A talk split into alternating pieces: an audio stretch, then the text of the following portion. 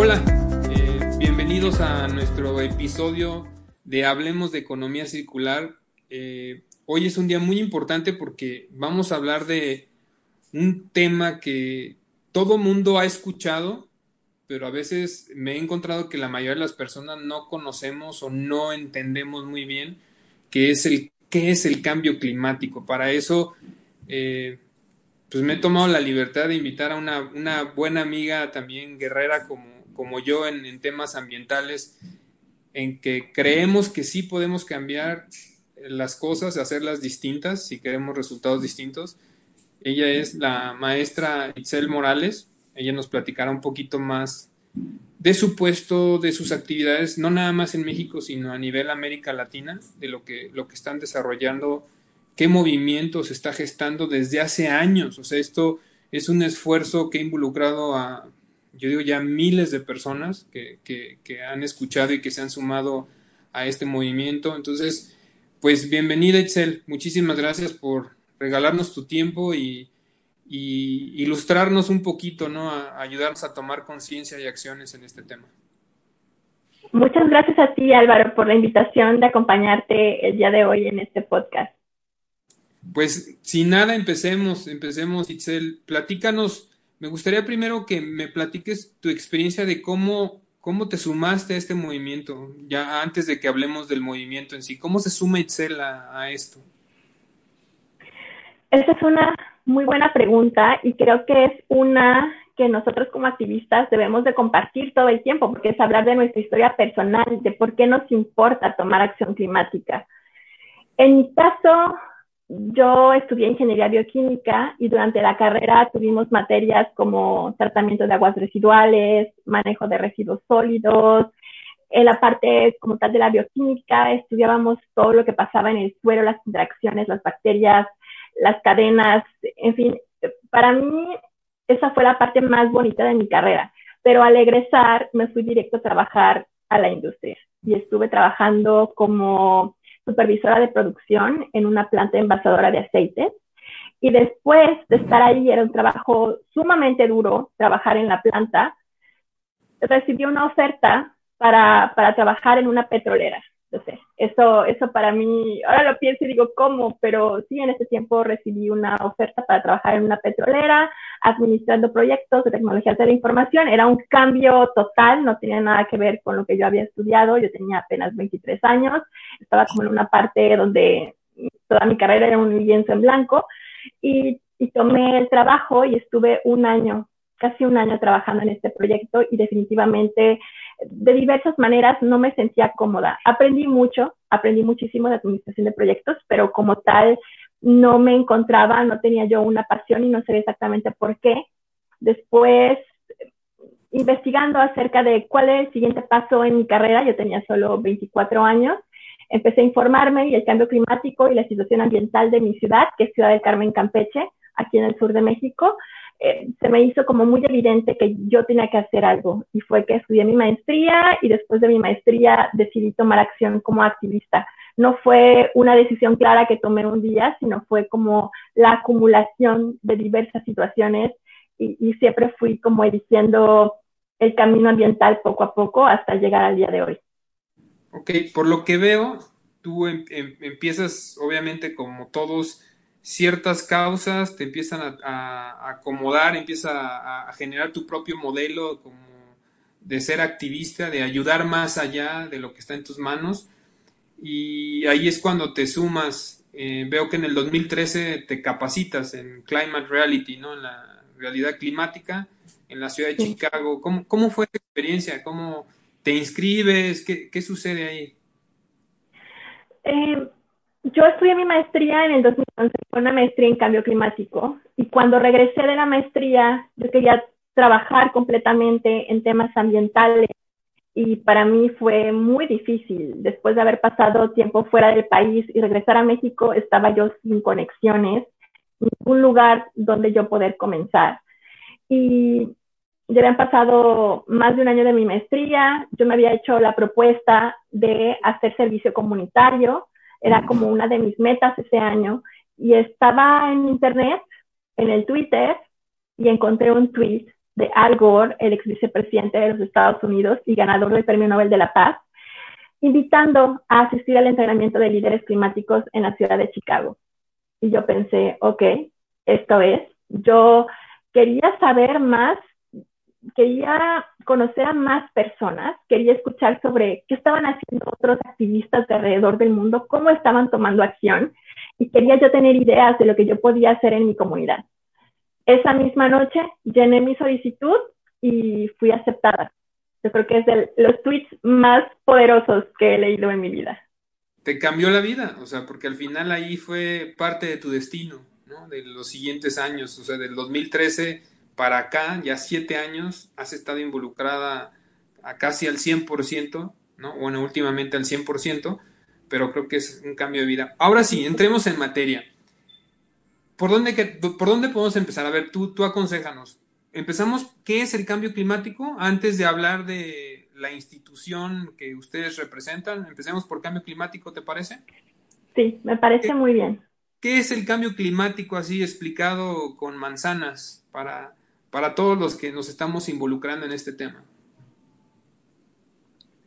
Cambio climático tiene que ver con proteger el aire que respiramos. Actualmente estamos utilizando nuestra atmósfera como si fuera una alcantarilla abierta y estamos poniendo contaminación y esa contaminación que viene em, de la quema de combustibles fósiles principalmente, esa contaminación está causando que aumente las temperaturas en nuestro planeta. Y eso está ocasionando el cambio climático que estamos experimentando, donde estamos viendo lluvias, tormentas, huracanes más intensos, inundaciones, deslaves, incendios, sequías más intensas y prolongadas. Y como activistas climáticos, que queremos hacer es disminuir los efectos del cambio climático y prepararnos para ser más resilientes en los siguientes años.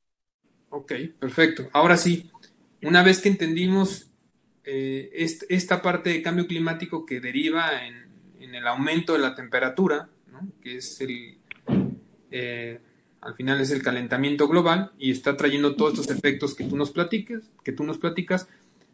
¿Qué es Climate Reality? ¿Y cuál es tu posición? ¿Cómo, ha sido también tu trayectoria dentro del Climate Reality para México y para América Latina? ¿Cuál es el rol? ¿No? Es, hay varias preguntas en una misma. Sí. Climate Reality somos una organización que fue fundada en el año 2006 por Al Gore y todo inicia cuando él, después de el documental Una verdad incómoda y de que el cambio climático llega a los medios masivos de comunicación y ese llamado a la acción ocurre, Algor dice, bueno, si yo pude hacer esto con esta presentación, ¿qué pasaría si yo preparo a otras personas para replicarla? Y fue de esa manera que organizó el primer entrenamiento de Climate Reality en Nashville.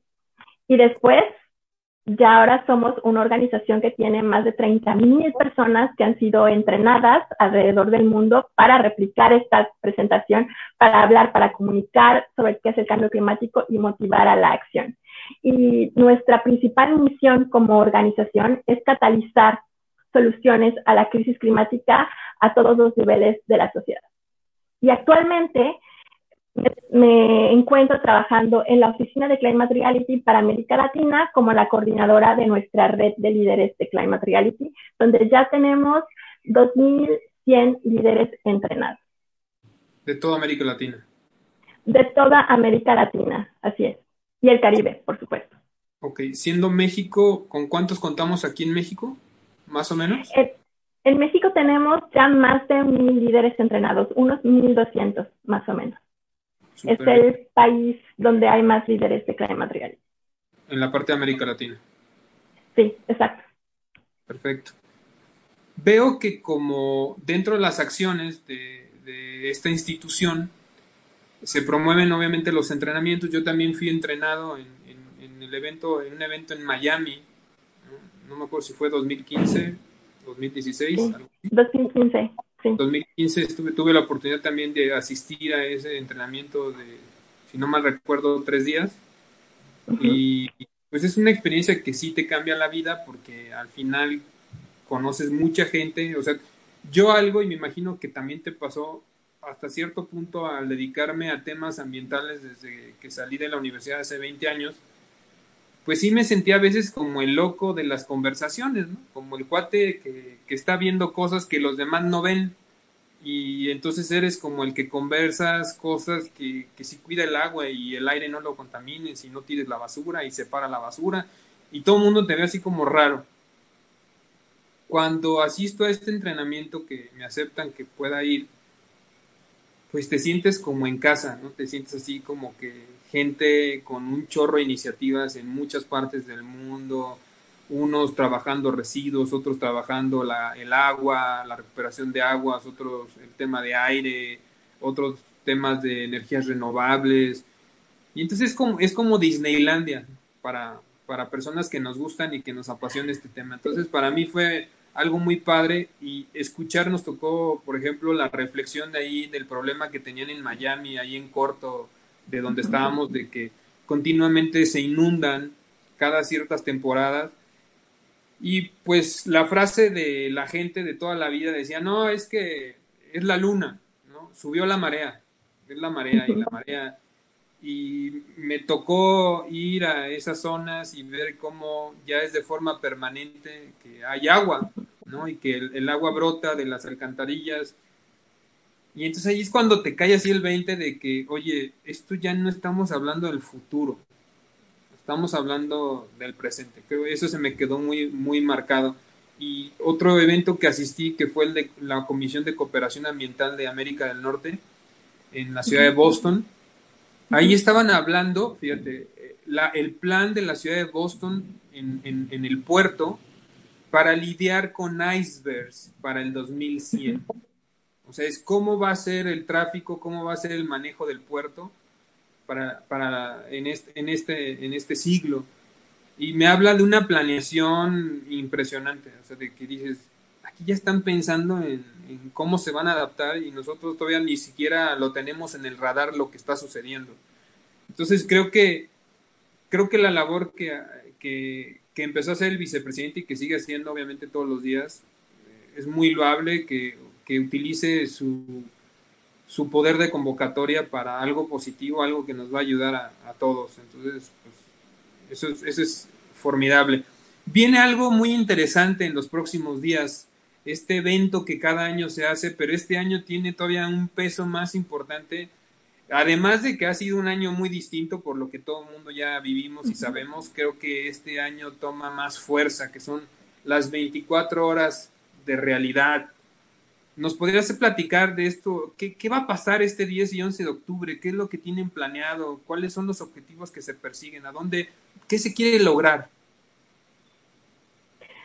Gracias por, por esa pregunta, Álvaro. Y quiero comentarte un poquito más sobre los entrenamientos. Yo también estuve en el entrenamiento de Miami y creo que ha sido de los más bonitos a los que he asistido. Había gente verdaderamente de todo el mundo, mentores maravillosos y esa es la experiencia más especial de Climate Reality. Definitivamente obtienes muchos conocimientos de parte de los ponentes, pero lo que construyes con los líderes con los que te entrenas te sigue toda la vida. Yo tengo todavía amigos que se han hecho súper, súper cercanos míos a quienes conocí en Chicago y seguimos trabajando en el activismo ambiental hasta el día de hoy.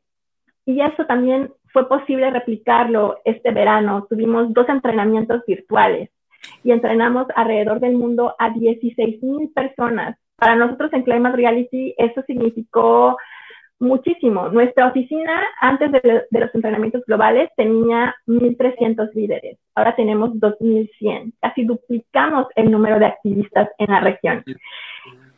Y, y, los líderes de Climate Reality son verdaderamente la estrella de la organización y yo fui voluntaria de Climate por cinco años, del 2013 hasta el 2018 cuando empecé a trabajar en la oficina. Y para mí estar desde este lado y, poder resolver muchos de los problemas que tenía yo como líder y ahora ya eh, desde la oficina puedo ayudar, por ejemplo, en la traducción de las presentaciones, creando materiales para que puedan los líderes compartir todo en sus redes sociales. Eh, ha sido muy especial para mí y ahora justo lo que mencionas de este día de acción, para muchos líderes que recién se entrenaron durante este verano de acción climática, pues el 10 y el 11 de octubre en Climate Reality tendremos un día donde todos los líderes durante 24 horas vamos a dar presentaciones alrededor del mundo. Y lo que hace especial el que los líderes den las presentaciones es que cada uno de nosotros somos expertos en lo que pasa en nuestras comunidades. Cada uno de nosotros puede hablar de las problemáticas, de los contextos y sobre todo hablar de las soluciones que necesitamos impulsar de manera local. Entonces, durante estos dos días vamos a estar levantando la voz, utilizando todas nuestras plataformas sociales para comunicar acerca de un momento histórico que estamos viviendo. Estamos viviendo la conjunción de la COVID-19. Estamos viviendo un despertar acerca de la justicia social y el racismo. Y además nos estamos enfrentando a los efectos del cambio climático y todo esto representa una amenaza a nuestros valores más profundos, pero al mismo tiempo representa una oportunidad para que verdaderamente tengamos un cambio transformador, porque definitivamente durante este confinamiento que hemos tenido frente a la COVID-19. Al principio, sobre todo de la pandemia, escuchaba que queremos volver a la normalidad. La gente decía, ya quiero que esto se acabe, quiero volver a lo que es normal. Pero tenemos que recordar que lo que considerábamos esa normalidad era ya una crisis, porque los incendios que vimos y que vemos todavía este año en el Amazonas, lo que vimos en Australia a comienzos del año, en la tundra en Rusia, eso no es normal. Entonces, es momento de generar una transformación regenerativa en nuestro planeta. Y no solo para proteger la humanidad, sino a todos los seres vivos del planeta. Yo, yo coincido contigo de que al final, pues estas 24 horas va a ser un detonador para todos esos nuevos líderes que se suman este año. Y para los que ya estamos desde hace varios años, cada quien desde su trinchera tratando de hacer eh, cosas a favor de, de la conservación, la, sostenibilidad. Y obviamente todo, todo llega a lo que es cambio climático. O sea, es algo que creo que no hemos logrado entender que el cambio climático va más allá del COVID, va más allá del tema, como tú decías, de la injusticia social o, de la pobreza. O sea, no, nos dimos cuenta, si con la pandemia nos dimos cuenta que no importa que tengas dinero o no dinero, que de todos modos te puedes enfermar. Es como, ah, es lo mismo que ahorita está pasando con los efectos de que si tú vives en California, Washington y, y vives en una zona muy exclusiva de, de, bosque y ese bosque se incendió y perdiste tu propiedad, ahí es cuando te da un poquito de toque de humildad. Lamentable llegar a que sea así, ¿no? El, tema, yo mismo viví un caso así en el 2014, si no mal recuerdo. Eh, uno de los, hubo una lluvia de ese tipo, de la que le llaman bombas de, lluvia. Yo vivo aquí en Querétaro y, cayó en una zona de, montaña y obviamente se, se rompieron, se desbordaron, se rompieron los bordos naturales. Y te puedo contar que a las 11, 11 y media de la noche yo estaba poniendo muebles en las puertas de mi casa porque el agua estaba entrando y tenía, mis hijos tenían, no sé, cuatro años, cinco años y mi hija nueve o ocho. Y a las 12 de la noche estábamos en la azotea viendo cómo el agua se llevaba coches, se llevaba todo lo que había a su camino.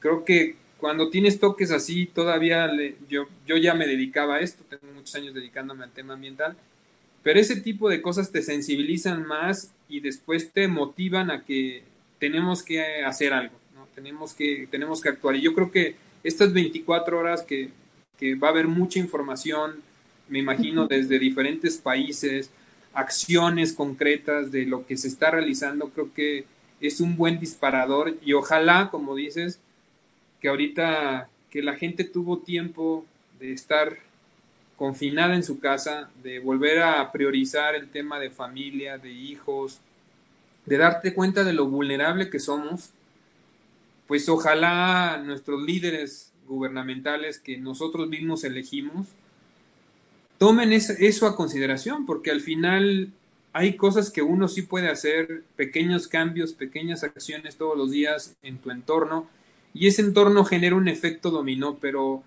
eh, tiene que ir de la mano con la política pública. Si la política pública no está adecuada, al año siguiente vuelve a suceder lo mismo. ¿no? Es como el uso de recursos para los desastres y luego te das cuenta que ese uso de recursos pues, es el gran negocio de muchos gobiernos y por eso a veces en lugar de hacer las cosas distintas de cuando van a reconstruir, dicen, no, reconstruyan ahí mismo, porque en 5 o 10 años va a volver a pasar, ¿no? Si te pones en el cauce, pasó en Nuevo León otra vez hace poco con las lluvias, otra vez todo el río Santa Catarina, o sea, hay, hay, hay muchos ejemplos. Por ejemplo, yo veía una animación, una simulación que nos compartieron en, ese, en esa exposición en Boston, donde presentaban cómo se iba a ver el mapa, ¿no? Hay muchas animaciones ya en, internet de cuáles son esas ciudades costeras que, que van a desaparecer, ¿no?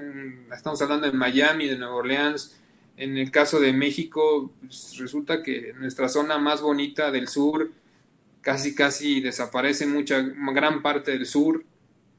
Resulta que casi casi Querétaro se vuelve costa, ¿no? Cerca de la costa es, impresionante y todavía como que no, yo cuando tuve acceso a esa imagen se la compartía a gente conocidos, les decía, es que esto va, va muy en serio, va el hecho de que tienes que definir hasta de dónde, dónde vas a vivir. En, en la ciudad en la que vivas, fíjate que no estés en un cauce natural o en donde era una laguna o que no sea una zona de incendios. Eso antes no lo, no lo teníamos que tener presente. Entonces creo que eso de las 24 horas va a despertar a muchas gentes y va a despertar muchas acciones y qué mejor en octubre que, que la gente empieza a planear el 2021, ¿no? A nivel gobierno, a nivel administraciones, a nivel legislaturas. Hay mucho trabajo por hacer y en ese trabajo veo ahí que ustedes están obviamente apoyando e impulsando el acuerdo de Escazú. ¿Podrías platicar de qué se trata ese acuerdo? ¿Qué, ¿Qué papel juega ese acuerdo y dónde está México parado? Claro que sí. Y bueno, 24 horas, como te comentaba, queremos impulsar acciones. Y al haber 30.000 líderes alrededor del mundo en las 10 diferentes oficinas que tenemos de Climate Reality, queríamos que cada región tuviera un llamado a la acción. Y en este caso, para América Latina, el llamado a la acción que elegimos es promover el acuerdo de Escazú. Este acuerdo es algo histórico en nuestra región y lo que busca es que se tenga acceso a la información, transparencia, métodos de consulta ciudadana y protección de los que son los activistas ambientales, los defensores de la naturaleza. En el 2019, la organización Global Witness realizó un estudio para saber cuántos cuántos activistas habían sido asesinados, activistas defensores del territorio, y hubo 212 fallecimientos. De los años en los que esta organización ha realizado este estudio, el 2019 es el año en el que ha habido más de estos asesinatos. Y la mitad de ellos son principalmente de dos países, de Filipinas y de Colombia. Y sabemos, por supuesto, que México no se queda atrás, hemos tenido asesinato tras asesinato y lo que buscamos al promover el acuerdo de Escazú es que se proteja la vida de los defensores de la naturaleza. Para que este acuerdo pueda entrar en vigor, se necesita la ratificación de por lo menos 11 países. Hasta el momento ya ratificaron 10. Argentina ratificó hace, hace unos días nada más. Sí, escuché. Es una excelente, es una excelente noticia, en verdad.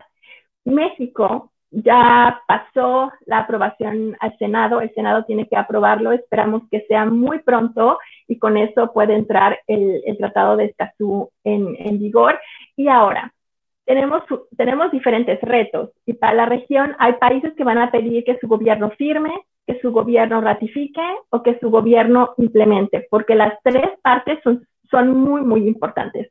Y algo que queremos hacer para visibilizar el trabajo de los defensores del territorio es que desde la oficina de Climate Reality, del 5 al 10 de octubre, vamos a estar transmitiendo entrevistas que le vamos a hacer a los defensores de la naturaleza. Y le pedimos ayuda a diferentes influencers de toda la región, de Colombia, de México, para que nos ayuden como influencers, como comunicadores con un gran número de seguidores para entrevistar a los, a los defensores del territorio y poder ayudar a amplificar su mensaje y que nos compartan también cuáles son sus historias y por qué ellos están defendiendo las maravillas de la naturaleza, el aire que respiramos, el agua que bebemos y le están defendiendo con la vida misma. Yo, yo creo y estoy convencido que es bien importante que, que las personas que están trabajando en esto se sientan seguras, porque al final están haciendo un bien por todos. A veces son personas que ni siquiera viven de eso, no reciben un salario, reciben un pago, pero es gente que en verdad ha logrado trascender su comunicación con la naturaleza, con la tierra. Y es como si le haces un daño a la tierra, le estás haciendo un daño a, la persona. Entonces, ojalá que en México pronto podamos ya estar anunciando que ya también firman el acuerdo y que se logren esos, esos 11 para que, que ya quede establecido, ¿no? Y que sea alguna herramienta que defienda, porque a, a, todos los líderes climáticos nos sucede, al final de cuentas somos parte, seríamos parte de ese acuerdo, porque todos los días estamos promoviendo acciones en concreto que parte de esas acciones a veces no son bien vistas por desarrolladoras o por constructores. Y pues tener al, menos donde, donde uno protegerse, ¿no? Que si están talando en tal zona protegida, eh, todos los días se escuchan noticias en todas partes del país de, de, esto, ¿no? De lo que está sucediendo, ¿no? Como lo que sucede en Brasil, en el Amazonas, de que siguen talando y no se están recuperando esos bosques que se están incendiando, al contrario, son, son provocados para lograr más siembra de otro tipo de productos o para el tema de minería. Entonces, hay, la gente como los líderes climáticos son los que tienen que alzar la voz y decir, está, está pasando esto y como comunidad ver de qué manera a través de los contactos que se tengan tomar acciones. Me gustaría que nos compartieras algunos ejemplos que tengas en mente de de acciones concretas que están haciendo algunos líderes climáticos en, algunos países, así que se te vengan a la mente, es tal persona en tal país está luchando por esto y esto y esto, en tal país está luchando, porque al final toda nuestra lucha está llegando a ayudar a disminuir el calentamiento global.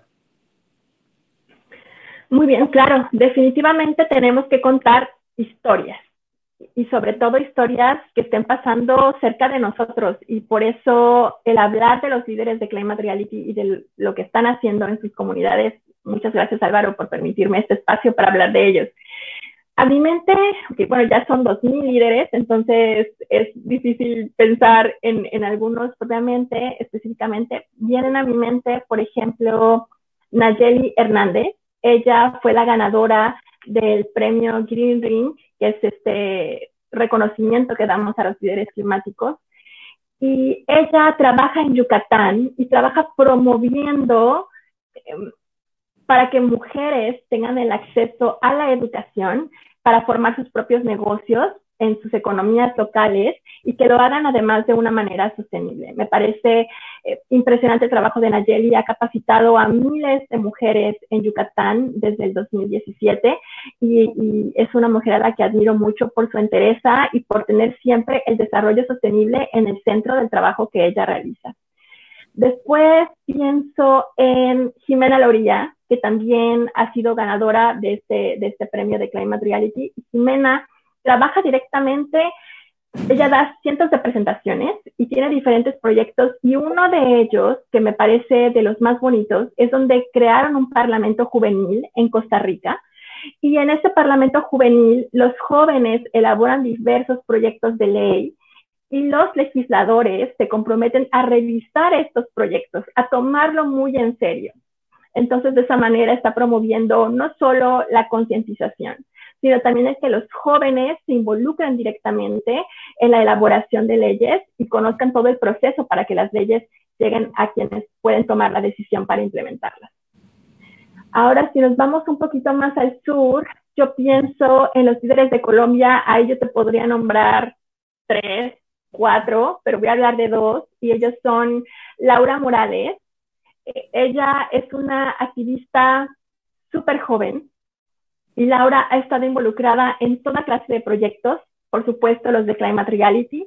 dando presentaciones a diestra y siniestra. También participa en una organización que se llama Climate Citizens Lobby, donde está promoviendo que haya un impuesto al carbono en Colombia. También es parte de una organización que busca que se prohíbe el fracking en Colombia y yo creo que esa ha sido la organización donde Laura incluso quizás se ha, se ha visto eh, comprometida en su seguridad a veces, quizás porque es un trabajo muy fuerte que ha realizado en Colombia. Colombia también es, como lo mencionaba, un país muy peligroso para ser activista, pero Laura sigue adelante y avanzando poco a poco.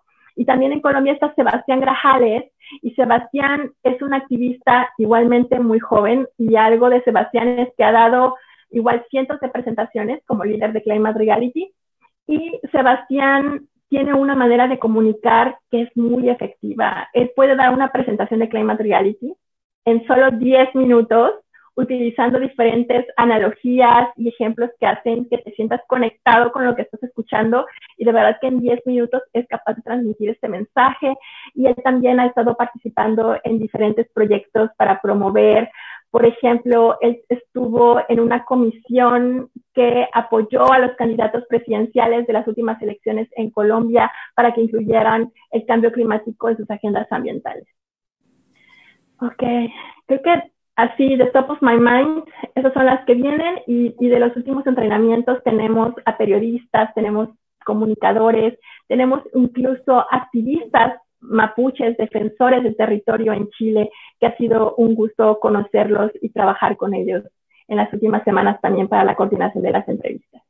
Quise tocar ese tema de los líderes climáticos porque al final es una manera de que el mensaje llegue, ¿no? Es generar ese efecto dominó, ese efecto cadena, de tener más personas todos los días desde tu región, desde manera local, haciendo labor, sobre todo por por la introducción al, tema de la, la paradoja climática, de lo que de lo que tú y yo hablábamos ahorita que estábamos fuera de, del aire y, me gustaría retomarlo es cómo incentivar con estos ejemplos. Yo, yo el mismo día que te hablé para invitarte a participar en el podcast, te di una causa por la cual me animé. Tenía un año, año y medio pensando en, en cómo llegar a más gente, porque yo hago muchas presentaciones para hablar de la basura electrónica, los problemas que ocasiona la basura electrónica, que al final toda esa contaminación, esas emisiones, terminan siendo parte del problema del cambio climático, del calentamiento global.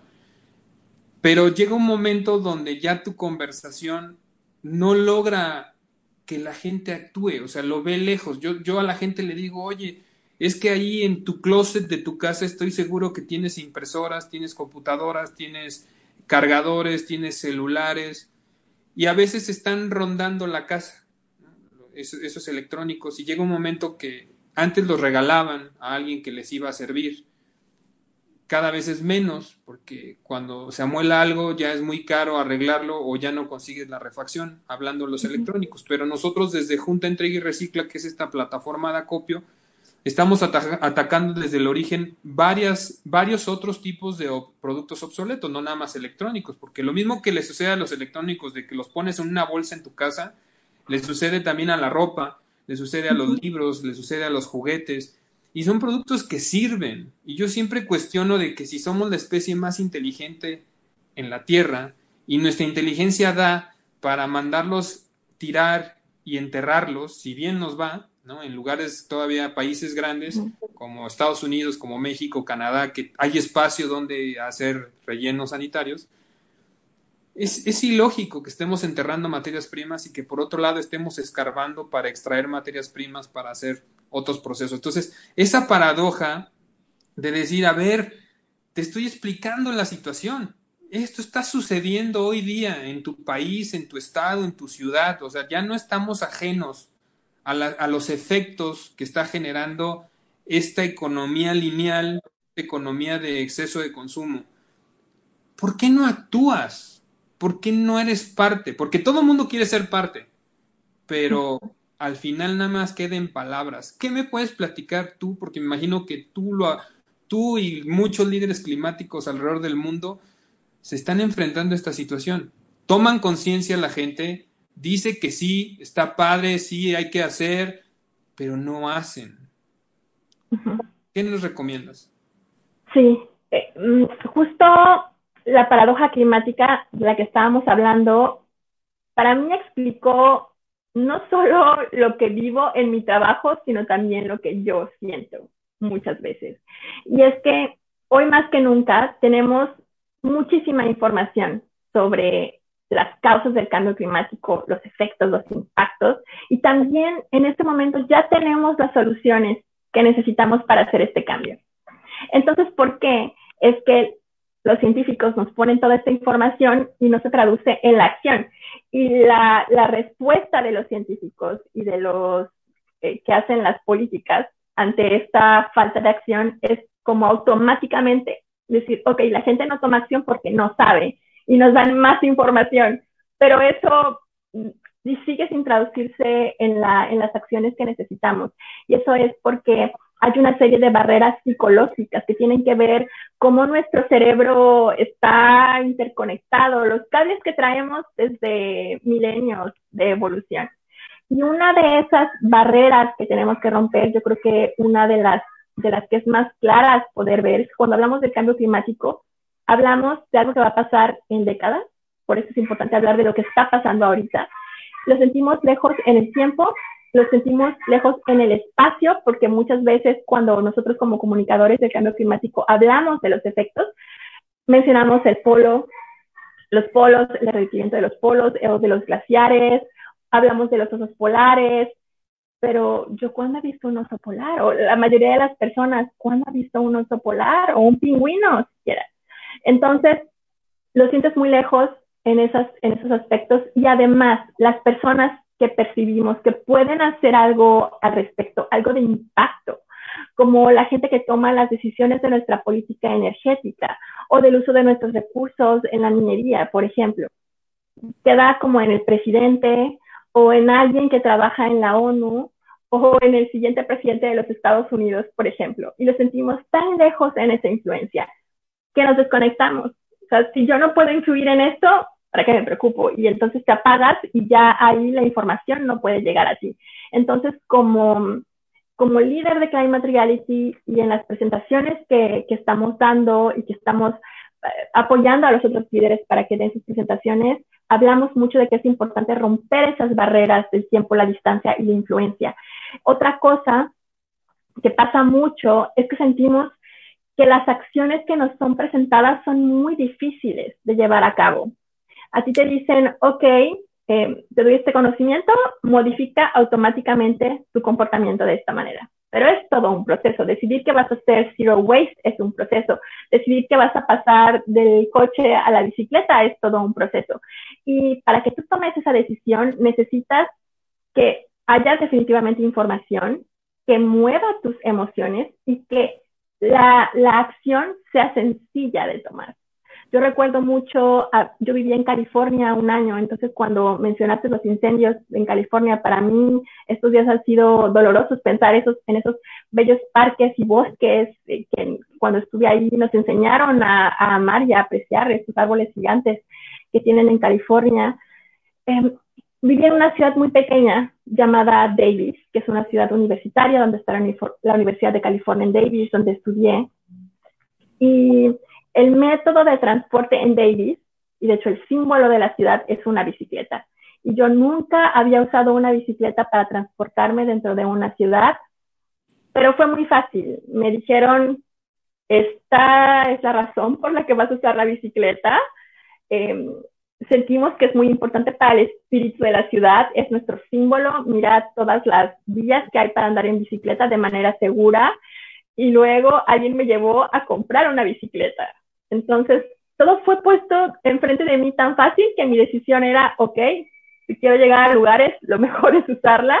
Y de verdad que, que para mí la libertad que aprendí de utilizar la bicicleta todos los días para ir a la universidad, para ir a todas partes, incluso solo para salir a explorar las diferentes rutas que había de bicicleta, fue, fue algo muy bonito y, y, es porque fue muy fácil. No, no implicó que yo arriesgara mi vida, que es algo que no he podido sentirme libre de hacer, incluso aquí en Ciudad del Carmen, que es más pequeño, pero me da mucho miedo el tráfico. o en la Ciudad de México, donde vivo en el norte, donde no hay ciclovías y tendría que irme en la del Metrobús y eso me aterra, ¿no? Entonces, y admiro mucho a mis, a mis amigas que, que viven igual cerca de mi casa en el norte y que se van en la bicicleta hasta el sur y no miedo nada, pero yo, yo no lo he podido hacer, ¿no? Entonces, sí, tenemos que ir poco a poco rompiendo estas, estas barreras. Otra muy importante es la narrativa. El cambio climático, una vez que yo estaba hablando aquí contigo de los impactos, dije las cosas más terribles, ¿no? Apocalípticas, y las tenemos todas, ¿no? Huracanes, incendios, incluso pandemias y, y la desestabilización de toda nuestra economía. Y parece que el cambio climático cae perfectamente en una narrativa apocalíptica y eso también tiene que ver con la manera en la que es nuestra cultura, donde automáticamente cae ahí, porque además sentimos que nos lo merecemos, que somos pecadores, que somos culpables y que estamos pagando por nuestros pecados. Pero eso es una narrativa y es solo un futuro. Hay muchos otros ejemplos de futuros que podemos tener. Y creo que en especial este año sabemos tenemos que cambiar. Sabemos que tenemos nueve años para realizar este cambio.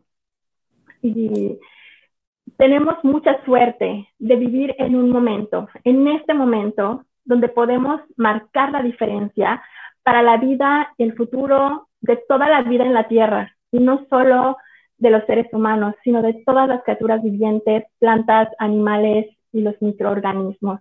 Entonces, creo que es muy importante que cambiemos esa narrativa y hablemos de las historias de éxito y las historias positivas que tenemos alrededor de nosotros para poder llegar a construir ese futuro, porque si nosotros no lo podemos imaginar y si no cambiamos nuestra actitud de una pesimista a una donde decimos, ok, es difícil, pero podemos seguir adelante, va a ser muy difícil que otros nos sigan.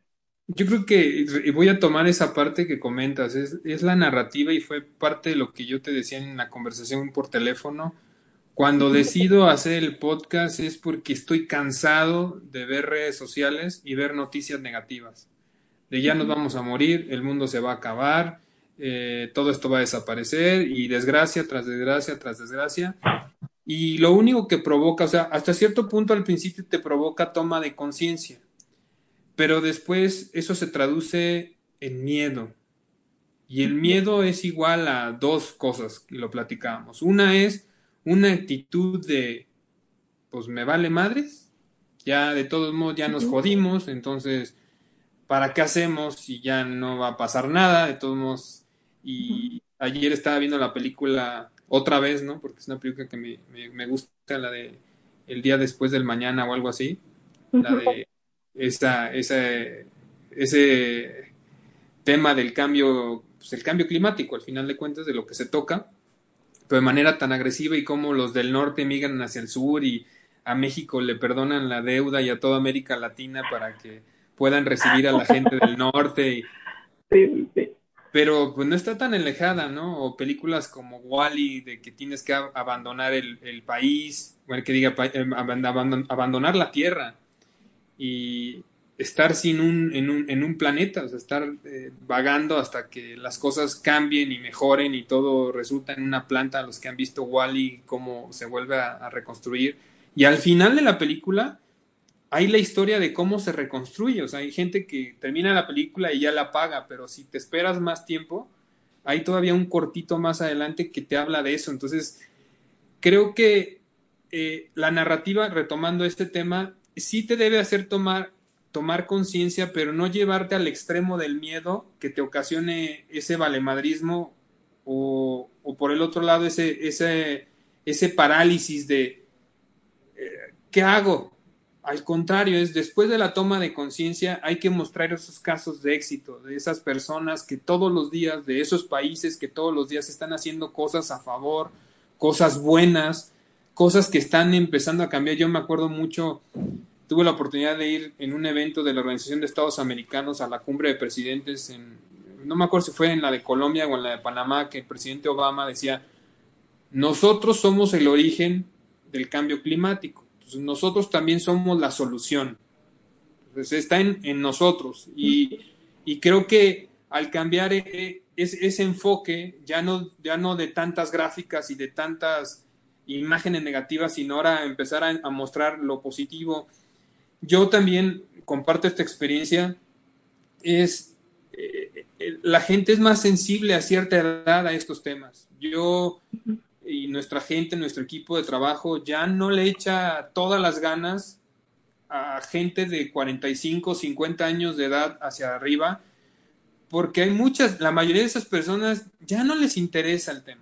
O sea, es, a ver, yo estoy viviendo, aunque les hables que, oye, tus hijos van a tener esos efectos, eh, no pongamos en riesgo los recursos para las futuras generaciones, pero la gente de 45 años para abajo tiene una sensibilidad que yo sí he visto en estos 20 años. O sea, yo te puedo decir que con gente que platicaba hace 20 años de reciclar electrónicos en empresas que me ignoraban y no me pelaban, y con gobiernos, hoy día las nuevas generaciones han llegado a ocupar esos puestos medios, esos puestos altos o esas posiciones políticas que hoy día sí te toman la llamada, hoy día sí te toman, sí te contestan el mensaje, sí te contestan el WhatsApp, porque ya están más conscientes y quieren actuar. Entonces yo sí veo un cambio, a lo mejor no a la velocidad que me gustaría, creo que necesitamos más velocidad. Ahorita hace unos días anunciaron esto algunos científicos, ¿no? Que si el 2020 fue complicado, que nos esperemos al 2030,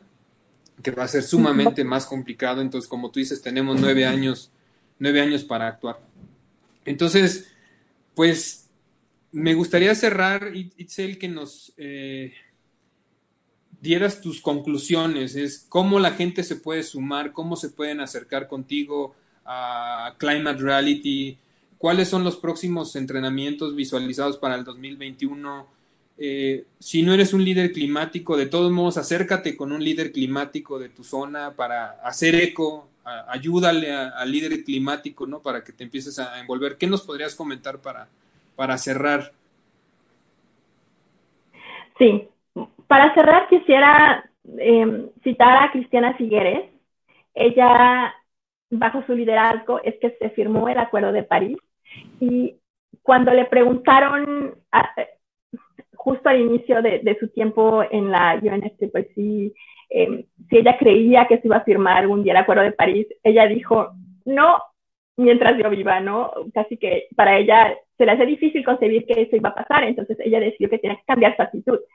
Y ella dice esto, ella dice que lo imposible no es un hecho, es una actitud y que nosotros tenemos que cambiar nuestra actitud para que los demás puedan seguirnos. Entonces, mi invitación sería, definitivamente, la narrativa apocalíptica está aquí en nuestros oídos todo el tiempo, pero cambiémosla, cambiemos nuestra historia para poder ser este cambio que, tanto necesitamos, esta transformación para regenerar la naturaleza y proteger nuestro clima.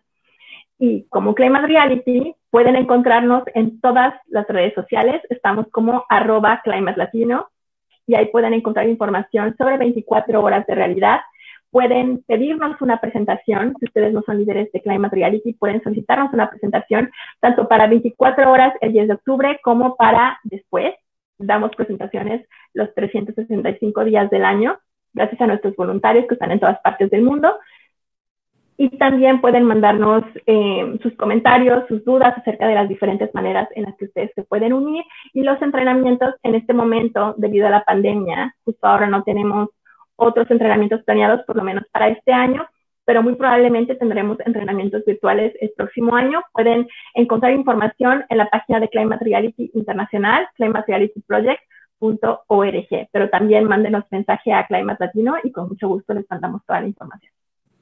Pues te lo agradezco mucho, Yo, yo quisiera cerrar agregando nada más un comentario que a veces la gente me pregunta que qué puede hacer. Le digo, puedes hacer mucho. no, es que los políticos, es que en mi país, es que el presidente, es que el secretario. Eh, empieza por tu casa. Yo siempre les digo, ¿quieres ayudar? Ya puedes ayudar, empieza desde tu casa. ¿Y cómo? Nuestras casas generalmente es la célula básica de generar contaminación. Entra agua limpia, sacamos agua sucia. Entra electricidad, no la cuidamos y está, estás consumiendo energía al final de cuentas por dejar luces prendidas, televisiones encendidas, cosas que no utilizas. el tema entra ropa y sale basura de la ropa, entran juguetes y sale basura de juguetes, entra, o sea, entra comida y sale también residuos de comida. Digo, empieza por ahí y empieza a concientizar a tus hijos, porque muchos de nuestros hijos son los futuros adultos, o sea, son los futuros líderes de esto. Si ellos no van conscientes de que hay que cuidar todo esto y que hay que cambiar nuestros hábitos desde nuestra casa, porque todo el mundo dice, no, es que en la escuela, es que no, a ver, a ver, esto tiene que empezar en nuestras casas y más ahorita que están en nuestras casas, ni siquiera están yendo a la escuela. Entonces creo que es un buen momento, como están haciendo economías como Holanda, de replantearse su modelo económico y dar un giro y, y volver a organizar prioridades. Entonces yo invitaría a la gente que nos escucha a que comencemos desde nuestra casa, desde nuestra familia básica, desde nuestro núcleo básico, esas cuatro o cinco personas que, que vivan en la casa o más o menos, tomemos conciencia, cómo, cómo cuidamos todo lo que consumimos, qué consumimos, qué compramos, si se puede reciclar, no se puede reciclar, si es bueno para nuestra salud o es malo, qué hacemos después con lo que ya no necesitamos, con lo que ya no queremos. Creo que eso es primordial para después sumarte a causas más grandes, porque se me hace Em, de muy mal, de muy mal sentir, que a veces hay gente que predica afuera haciendo muchos ejemplos y en su casa mismo no sucede lo que afuera está tratando de cambiar. Quieres cambiar las leyes y quieres cambiar al gobierno y quieres cambiar. Yo siempre he dicho que ojalá tuviéramos ese tipo de organización como cuando hacen el tema de las campañas políticas que hacen recorridos a las colonias y hay gente que va y habla y hay acciones de ayuda, ¿no? Te regalan, les regalan cemento y les regalan arena. Así debería ser para el tema de cambio climático.